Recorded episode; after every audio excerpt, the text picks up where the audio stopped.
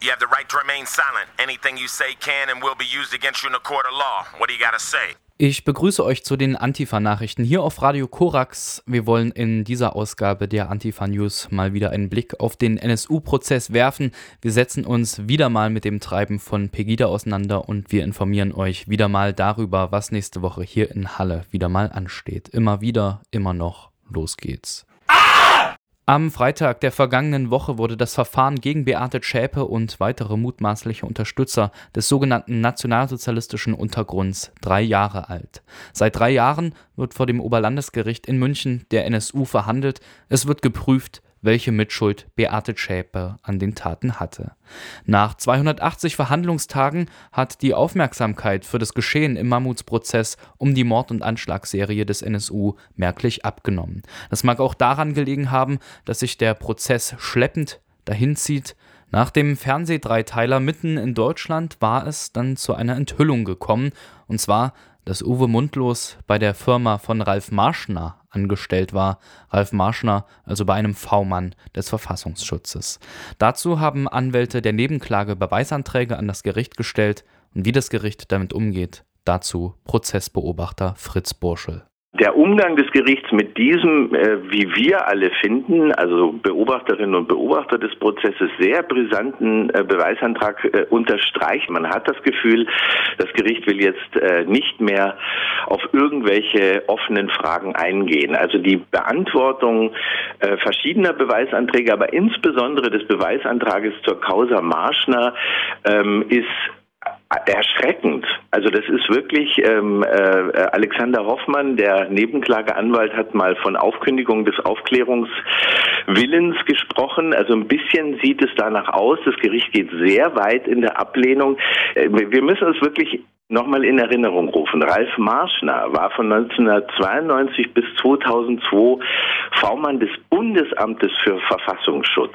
Äh, und in dieser Zeit, 2000 bis 2002 ungefähr mutmaßlich, hat er möglicherweise Uwe Mundlos bei sich beschäftigt, also in Lohnarbeit gehabt, möglicherweise auch noch Uwe Böhnhardt und es ist darüber hinaus durchaus möglich. Es gibt Zeugen, die das äh, gesehen haben, dass auch Beate Zschäpe in sogenannten Szeneläden, die er in Zwickau beschrieben, äh, betrieben hat, ähm, äh, dass dort auch Beate Zschäpe gearbeitet hat.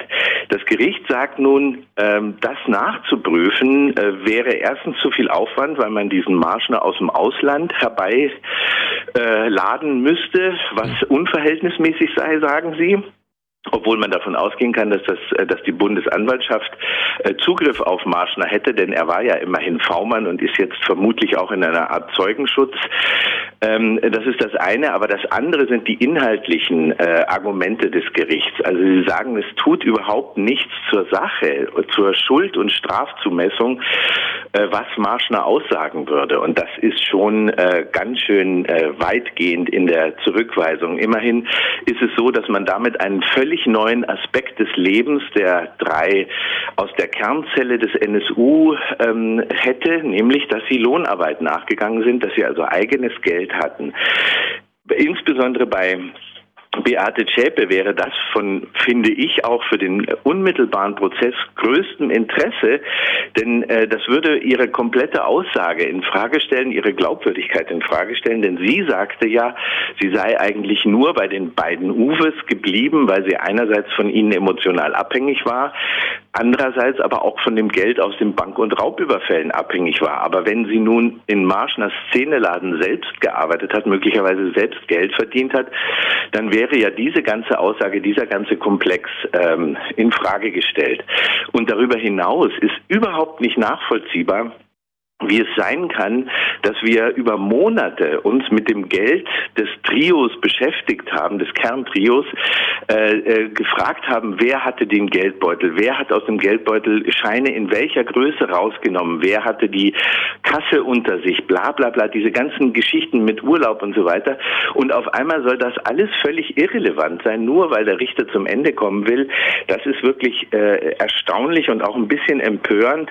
Und das Gericht tut auch Dinge in diesem Ablehnungsbeschluss, die weit über das hinausgehen, was eine schlichte Ablehnung des Antrags gewesen wäre. Das Gericht spricht staatliche Stellen in Bausch und Bogen von irgendeiner Art von Mitverantwortung frei. Erklärt allen Ernstes, dass äh, selbst wenn einzelne Behörden, Mitarbeiter irgendetwas gewusst hätten, nicht sichergestellt gewesen wäre, dass wenn sie es weitergemeldet hätten, tatsächlich eine Festnahme, ein Zugriff auf die drei im Untergrund hätte stattfinden können, denn die hätten ja, wenn der Zugriff erfolgt, auch die Möglichkeit gehabt zu fliehen. Also es bleibt spekulativ, was passiert wäre, wenn Behörden äh, zur Tat geschritten wären. Ähm, und in dieser Art zu argumentieren, äh, schließt also vollkommen die Frage nach staatlicher Mitverantwortung aus. Damit bleibt eine der wesentlichen Fragen der Angehörigen völlig außen vor und unbeantwortet. Und zum anderen wird einfach so getan, als hätte der Staat, der da offensichtlich zugeschaut hat. Es gibt ja mehrere Beispiele. Es gibt ja nicht nur den V-Mann Marschner, es gibt auch die Informationen, die äh, V-Mann Piato, Schipanski in Brandenburg gegeben hat, die äh, Michael See gegeben hat. Es gibt eine ganze Reihe von Hinweisen auf das Trio von V-Leuten, denen nicht nachgegangen worden ist und die möglicherweise, wenn dem anders gewesen wäre, dazu geführt hätten, dass es einige der Verbrechen nicht gegeben hätte. Das wird alles unter den Tisch gekehrt. Und das ist natürlich ein Wermutstropfen bei der Aussicht, möglicherweise mit diesem Prozess äh, irgendwann nochmal zu Ende zu kommen. Das sagte Fritz Burschel, Prozessbeobachter im NSU-Prozess. Die Verbindung von Ralf Marschner zum NSU-Trio rückt da erneut die Frage in den Raum, was denn Ermittlungsbehörden und Geheimdienste bereits vor 2011 über die Existenz des NSU gewusst haben. Das Gericht, das verweigert also da eine äh, genaue Aufklärung, aber dahinter wollte sich nun der Untersuchungsausschuss des Bundes klemmen und hat wichtige Akten ähm, angefordert zu Ralf Marschner, die beim Verfassungsschutz äh, liegen und da der Verfassungsschutz mal wieder gezeigt, dass der mit Akten nicht besonders gewissenhaft umgehen kann, denn der ließ letzte Woche verlauten, dass diese entsprechenden Akten zu Ralf Marschner nicht mehr auffindbar sind. Die sind nämlich 2010 bei einem Hochwasser in Sachsen äh, verschwunden weggespült wurden oder so. Ja, also da sind wir mächtig am Spekulieren, ähm, wie es denn sein kann, dass in Chemnitz, wo äh, jetzt ein Hochwasser allenfalls kleine Teile der Innenstadt betroffen hat, staatsanwaltliche Akten davonschwimmen konnten und das unter diesen davongeschwommenen Akten nur noch ausgerechnet die von Marschner waren.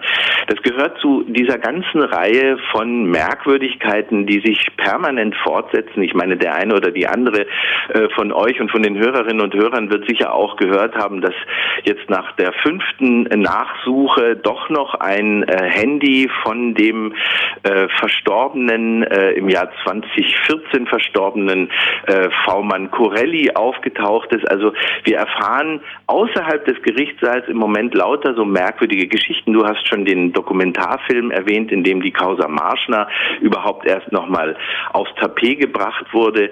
Ähm, Im Gerichtssaal findet im Moment eher Stillstand hat außerhalb des Gerichtssaals eine, äh, eine Schote nach der anderen, ein Feuerwerk nach dem anderen. Hier verschwindet eine Akte, dort taucht etwas, was verloren äh, äh, deklariert wurde, wieder auf. Ähm, und äh, also es ist wirklich nach wie vor ein, eine, wie soll man sagen, ein Komplex, der einen Staunen macht.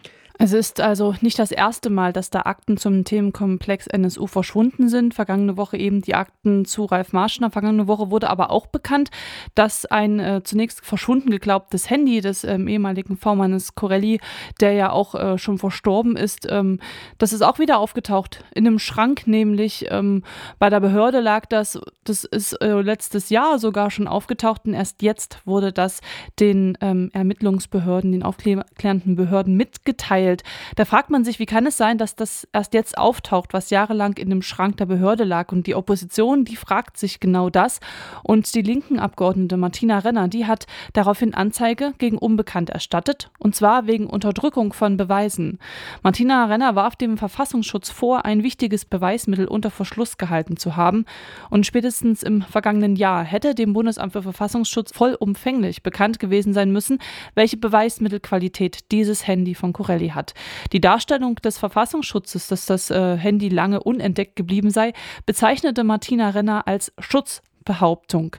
Demnach also auch die Anzeige, damit da mal nachgegangen wird, wo eigentlich ähm, die Versäumnisse in dieser Behörde liegen. Der NSU-Prozess, der ist nun bereits im dritten Jahr oder hat das dritte Jahr vielmehr hinter sich und äh, mancher meint, es gehe doch auf das Ende des Prozesses zu, auch wenn man aus de, den Nachrichten von letzter Woche nicht wirklich darauf schließen kann, aber ähnliches meint dann auch der Prozessbeobachter Fritz Buschel. Also die Situation hat sich wirklich grundlegend geändert, nicht nur inhaltlich, sondern auch äh, wie das abläuft äh, im Gerichtssaal. Also wir haben jetzt kaum noch einen Tag, wo es nennenswert über die Mittagspause hinausgeht. Das heißt also, die langen Prozesstage bis äh, zur Abenddämmerung hat schon lange nicht mehr gegeben. Man hat den ganzen Nachmittag frei in Anführungszeichen und das werten sehr viele als einen Hinweis darauf, dass das Gericht bereits am Sortieren, Formulieren, äh, Abschließen ist und ähm, die ganze, das ganze Gebaren, auch der Umgang mit Beweisanträgen deutet darauf hin, dass äh, der Senat in München zu einem Ende kommen will. Das bedeutet, es könnte vom Zeitplan her ungefähr so laufen, dass man bis zur Sommerpause definitiv mit der Beweisaufnahme äh, zu Ende kommt. Ähm, darauf äh, deutet auch hin, dass die Anträge zum Beispiel aus der Verteidigung ja schon immer verzweifelter werden. Also da wird jetzt schon irgendwie alles zusammengekratzt, um noch irgendwie ähm, äh, offene Fragen oder nicht geklärte Geschichten einzubringen. Und ähm, insofern kann tatsächlich äh, damit gerechnet werden, dass wir bis zur Sommerpause mit der äh, mit der Beweisaufnahme in der Hauptverhandlung zu Ende kommen. Und dann würde es im Herbst doch äh, wahrscheinlich mit Plädoyers und äh, Urteilsverkündung zum Ende des Prozesses kommen. Aber und das lassen wir jetzt einfach mal so stehen. Das ist jetzt erstmal so eine äh, Spekulation, die sich auf die aktuellen, würde ich mal sagen, acht Wochen, die zurückliegen, bezieht. Und möglicherweise wird alles aber doch wieder nochmal ganz anders. Vielleicht werden doch noch irgendwelche Beweisanträge gestellt, die dann auch Beachtung finden. Wir werden es sehen. Am vergangenen Montag, am 16. Mai, hat in Dresden wieder einmal wie alle zwei Wochen eine Pegida-Kundgebung stattgefunden. Einen genaueren Blick auf die letzte Pegida-Kundgebung zu werfen lohnt sich deshalb, weil dieses Mal unter einem besonderen Motto nach Dresden mobilisiert wurde. Festung Europa war der Slogan der Kundgebung und als Rednerinnen und Redner waren dieses Mal Repräsentanten von anderen nationalistischen, rechtspopulistischen Bewegungen und Parteien in Europa zu Gast. Europa ist seit jeher eine wichtige Bezugsgröße für die Pegida-Bewegung. Es steckt schließlich auch im Namen der patriotischen Europäer gegen die Islamisierung des Abendlandes. Schon im Februar hatte sich Pegida darum bemüht, sich tatsächlich als europaweite Bewegung zu konstituieren. Am 6. Februar hatte Pegida ebenfalls unter dem Motto Festung Europa, zu einem europaweiten Aktionstag aufgerufen. In 13 Ländern waren Pegida-Ableger diesem Aufruf gefolgt. Diese Bemühung sollte am vergangenen Montag nun fortgesetzt werden und der Slogan von der Festung Europa wurde wieder aufgegriffen. Die Kundgebung am vergangenen Montag in Dresden mag also vielleicht Aufschluss darüber geben, welchen Charakter die Europa-Ideologie von Pegida hat. Im Vorfeld des internationalen Pegida-Aktionstages am 6. Februar hatte es bereits am 23. Januar auf Einladung der rechtspopulistischen Partei Usvit Prime Demokratie ein europaweites Treffen in Prag gegeben Neben mehreren rechtspopulistischen Parteien waren hier auch Vertreter von diversen Pegida-Ablegern anwesend. Diese Gruppierungen haben in Prag eine Erklärung verfasst, die sie seitdem Prager Erklärung nennen. Auch auf der Pegida-Kundgebung am vergangenen Montag wurde betont, dass die Veranstaltung unter dem Motto Festung Europa der Prager Erklärung verpflichtet sei. Die knapp einseitige Erklärung ist schnell zusammengefasst. Europa wird vom politischen Islam bedroht und muss vor seinen Feinden verteidigt werden. Eingestreut wird eine Klage über die Eliten, die uns nur Armut, Arbeitslosigkeit und Korruption gebracht hätten, um schließlich zum politischen Kern der Erklärung zu kommen. Die Unterzeichner lehnen eine gesamteuropäische Migrationspolitik ab und fordern ein, dass jedes europäische Land eigenständig über die Zahl der Einwanderer und den Schutz seiner Grenzen Grenzen entscheiden dürfen solle. Neben dieser Forderung nach der Eigenständigkeit der einzelnen Länder, sie nennen das Souveränität, steht dann der Verweis auf die gemeinsamen europäischen Werte und Traditionen. Das ist schon eine merkwürdige Koalition, die in der Prager Erklärung zum Ausdruck kommt. Sie lehnen eine gesamteuropäische Migrationspolitik ab, weil die Politik der EU für sie zu viel Einwanderung bedeutet. Von einer eigenständigen Entscheidungshoheit erhoffen sie sich eine reduzierte Einwanderung. Um dieser Forderung Nachdruck zu verleihen, suchen sie sich in anderen europäischen Ländern nationalistische Verbündete, und um diesem Verbund die entsprechende Weihe zu verleihen, beziehen sie sich wiederum auf die gesamteuropäischen Werte. Es stellt sich die Frage, wie sie diese gesamteuropäischen Werte beschreiben auf der Pegida-Kundgebung am Montag wurde ein Video des französischen Instituts Iliade abgespielt, in dem erklärt werden soll, was Europa eigentlich ist. Europa, das sind mehrere Jahrtausende von Geschichte, 700 Millionen Europäer. Europa ist eine Identität, die der europäischen und christlichen Kultur. Europa ist nicht die Welt der Überwachung, es ist das Land der Freiheit. Die altgriechische Staatsbürgerschaft, das römische Forum, die englische Charta von 1215, die freien Städten und Universitäten des Mittelalters, das Erwachen der Völker im 19. Jahrhundert. Europa ist ein literarisches und mythologisches Vermögen. Homer, Vergil, Hesiod, die Edda, das Nibelungenlied und der Artus-Zyklus, Dante, Cervantes und auch Shakespeare Goethe, Tolstoi. Europa ist der Geist der Erfindung und der Eroberung.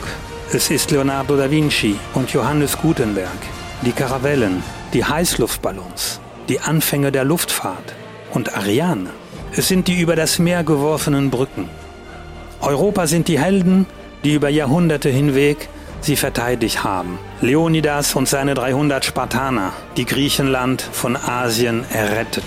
Scipio der Afrikaner, der Rom von Karthago bewahrt. Karl Martel, der die arabische Invasion zurückweist. Gottfried von Bouillon, der das heilige Land befreit und das Frankenreich von Jerusalem gründet.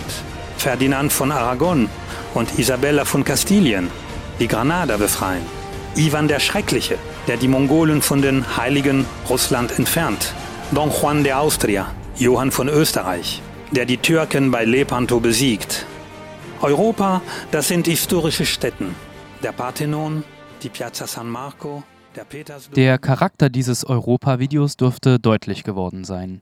Es wird nicht erklärt, was die behauptete europäische Identität ausmacht, sondern es soll das Gefühl einer europäischen Identität erzeugt werden, in dem historische Ereignisse, berühmte Persönlichkeiten und Erfindungen aufgezählt werden. Dass die durch eine bloße Aufzählung gefühlte Einheit in sich widersprüchlich ist, wird deutlich daran, dass hier auch einige kriegerische Konflikte aufgezählt werden, die in der europäischen Geschichte stattgefunden haben. In der Auswahl dieser Ereignisse wird deutlich, dass hier nur bestimmte Ereignisse genannt werden, die den patriotischen Europäern in den Kram passen. Ereignisse, in denen sich europäische Feldherren heldenhaft gegen Konfliktparteien außerhalb Europas behauptet haben.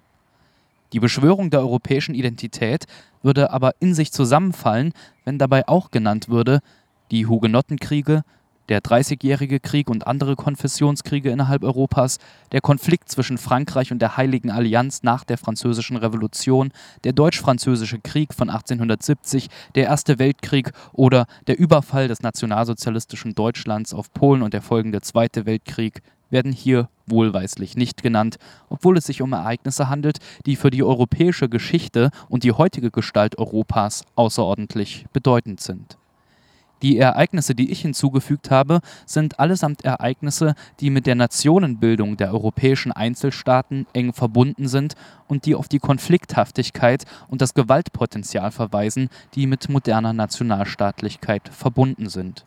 Gerade eine nationale Identität, die sie jeweils, wie sich historisch zeigt, in Widerspruch zu den anderen europäischen Nationen bringt, wollen die patriotischen Europäer aber nicht aufgeben. Sie wehren sich gegen eine europäische Identität auf Kosten der jeweiligen nationalen Identität und beschwören, um die nationale Identität zu erretten, wiederum eine europäische Identität. Wie eine solche Argumentation funktioniert, hat Tatjana Festerling in ihrer Rede am vergangenen Montag in Dresden bewiesen. Zunächst hat sie da einen Mangel an deutschem Selbstbewusstsein beklagt. Man dürfe nicht mehr stolz sein auf Deutschland, würde niemals für seine Leistungen gelobt und die Deutschen seien als Volk eingeschüchtert und verunsichert. Ein starkes deutsches Selbstbewusstsein sei aber die Voraussetzung für eine verantwortungsvolle Politik. Und an dieser Stelle stellt sie den Bezug zu Europa her. Eine gesunde deutsche Identität ist wichtig für Europa. Wir liegen im Zentrum Europas. Ohne uns Deutsche wird eine Festung Europa nicht funktionieren. Und deshalb brauchen wir die Deutschen Unterstützung durch die Wertschätzung unserer europäischen Nachbarn von Volk zu Volk. Das macht uns immun gegen Angriffe und Abwertungen. Unsere europäischen Nachbarn und Beobachter aus anderen Kontinenten, heute ist ein australischer Politiker hier, nehmen Anteil an unserem Schicksal. Sie wissen um den neurotischen Zustand der Deutschen. Und Sie können, nein, Sie müssen uns helfen, unsere Selbstwahrnehmung zum Positiven zu verändern und eine Befreiung in Gang zu bringen. Zum Beispiel durch ihre Wertschätzung gegenüber uns Deutschen. Eigentlich erscheinen die anderen europäischen Länder in dieser Rede, deren Zusammenschluss in einer europäischen Gemeinschaft Festerling beschwört, als Dienstleister am deutschen Selbstbewusstsein. Damit die Deutschen sich ihrer Identität sicher sein können, sollen die anderen europäischen Nationen den Deutschen ihre Hochachtung erweisen. Da aber die Herausbildung nationaler Identität eine grundlegend konflikthafte Angelegenheit ist, muss die damit verbundene bisherige Vergangenheit vergessen gemacht und eine Versöhnung beschworen werden. Gerade in Deutschland ist es jedoch wichtig, dass auch die Seele berührt wird. Und deshalb geht es bei dieser überfälligen Befreiung von den uns aufgezwungenen Schuldgefühlen vor allem auch um die Befreiung der herabgewürdigten deutschen Seele. Und diese Befreiung können wir uns nur gegenseitig schenken. Das müssen wir miteinander unter uns Europäern klären. Und liebe Freunde, lasst uns hier und heute damit beginnen, am 16. Mai in Dresden, mit einem symbolischen Akt der Versöhnung. Dieses Ritual haben die patriotischen Europäer am vergangenen Montag vollzogen. Sämtliche Gäste aus den anderen europäischen Ländern haben in ihrer jeweiligen Landessprache den Satz verlesen Wir vergeben und bitten um Vergebung worauf die Teilnehmer der Pegida-Kundgebung selbiges auf Deutsch wie beim Glaubensbekenntnis wiederholten. Odpuštím vám, prosím, odpuste nám. Wir vergeben und bitten um Vergebung. Und als die europäischen Gäste das Versöhnungsritual mit den deutschen Nationalisten vollzogen hatten, geschah Folgendes. Jetzt kommt noch ein ganz besonderer Gast. Sie ist 80 Jahre alt. Sie ist Deutsche. Sie ist Dresdnerin. Sie hat als neunjähriges Mädchen die Bombenangriffe auf Dresden mit Hunderttausenden Toten überlebt. Sie spricht den Satz stellvertretend für uns Deutsche. Katharina, darf ich dich auf die Bühne bitten?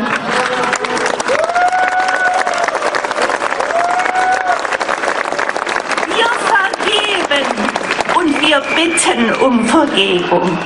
Wir vergeben, wir vergeben und bitten um Vergebung.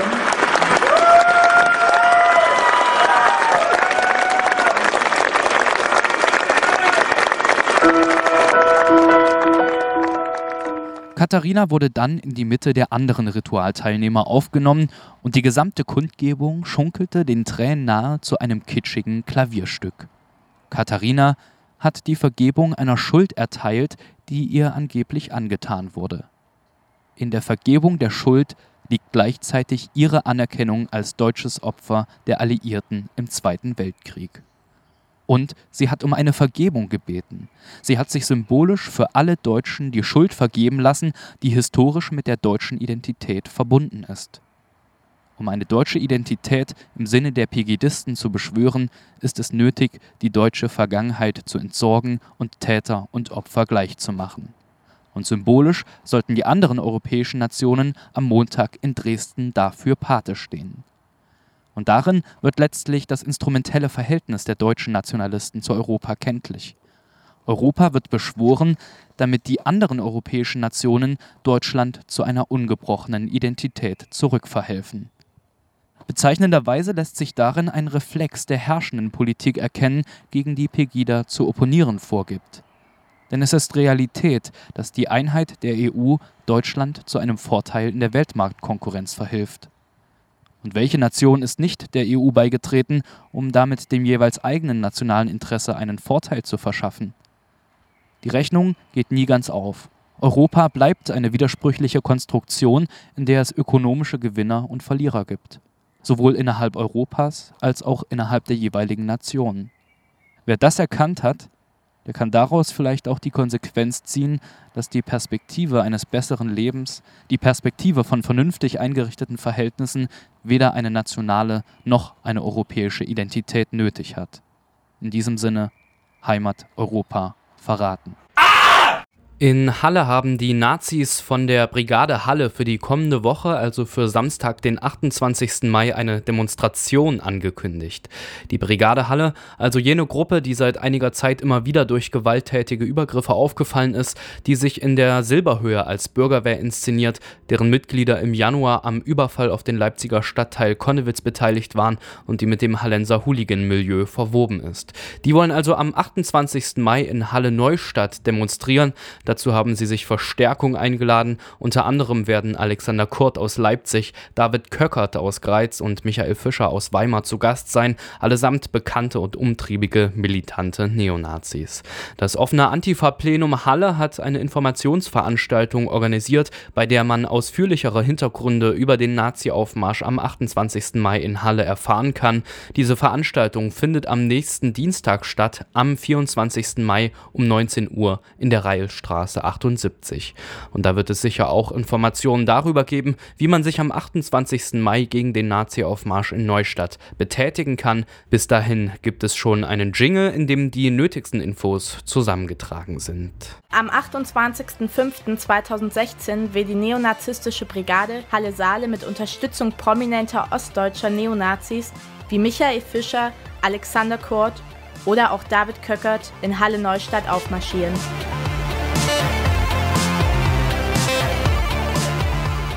Wenn sie am 28.05. den heimischen Netto verlassen, um in den Betonschluchten Neustadts ihre gewalttätige Verrohung zu demonstrieren, wollen wir da sein, um ihnen zu zeigen, dass auch wir ihnen das Leben zur Hölle machen können. Ihr seid also herzlich eingeladen, ihnen einen unruhigen Tag in Halle Neustadt zu bescheren. Mehr Infos auf der Facebook-Seite des offenen Antifa-Plenums Halle.